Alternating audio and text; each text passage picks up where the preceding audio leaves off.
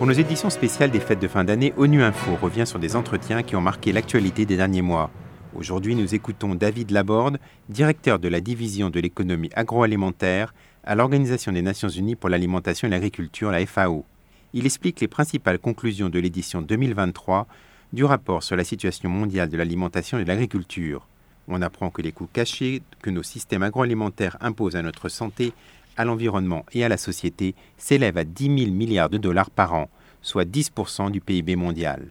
Il explique ce que signifie ce chiffre. Quand la plupart des consommateurs payent leur alimentation, ils ne couvrent qu'une partie du coût pour la société. Et derrière, ce chiffre qui est quand même extrêmement impressionnant, effectivement 10% du, du PIB mondial, et j'aimerais insister sur le fait que pour nous, c'est une évaluation entre guillemets à minima, au sens où c'est la plus robuste possible, mais il y a un certain nombre de coûts qu'il est actuellement difficile de prendre en compte ou sur lesquels il y a beaucoup d'incertitudes. Donc, c'est vraiment le message, c'est au moins 10% du, du, PIB mondial, au moins 10 000 milliards euh, de dollars, ce qui représente quand même 5 dollars par personne et par jour perdus en raison des inefficacités et des inégalités de nos systèmes agroalimentaires. Vous les appelez les coûts cachés parce que ben justement, on n'est pas conscient de ce genre de coûts quand on achète euh, euh, des, des, denrées alimentaires? Totalement. Donc, pour vous donner un exemple de ce qui est un coût caché et de ce qui n'est pas un coût caché. Si demain, vous avez une alimentation alimentaire peu saine et que vous allez euh, avoir le,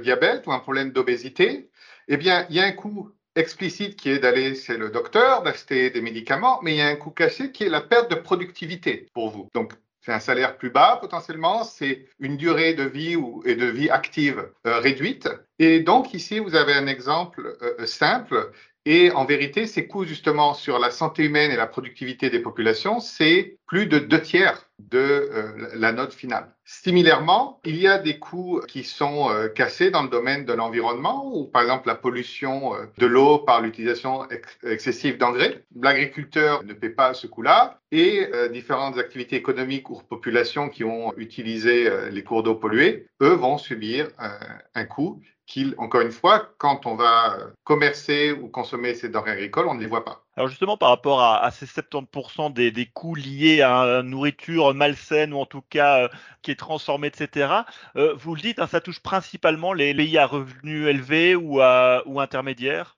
Tout à fait. C'est-à-dire que dans le rapport, vous pouvez voir la diversité des coûts et leur distribution à travers les différentes économies. Donc, on a des coûts sociaux, pauvreté dans le système agroalimentaire. On a des coûts environnementaux, que ce soit sur l'impact climatique, l'eau ou la perte de biodiversité. Et puis, on a donc ces coûts qu'on lie à la santé humaine et à la qualité de nos régimes alimentaires. Et étant donné que tout le monde est consommateur et que, je dirais, malheureusement, dans les pays riches et les pays à revenus intermédiaires, on est passé soit il y a 70 ans, soit il y a 20 ans de problèmes de sous-nutrition dépendant où vous êtes à une ère de l'abondance et aussi avec des régimes alimentaires qui consomment aussi bah, trop de graisse, trop de sucre. Et donc voilà, ce, coût est là parce qu'il est sur toute la population, hein, réparti, alors pas avec la même intensité. Et puis aussi, euh, comme disait euh, Jean Baudin il y a plusieurs siècles, il n'a de valeur que d'homme. Hein. Ce qui vraiment a un impact sur les coûts des économies, c'est ce qui impacte l'homme directement. Et alors vous dites que proportionnellement, c'est une nouvelle fois les, pays euh, les plus pauvres qui sont davantage touchés par ces coûts cachés proportionnellement à leurs revenus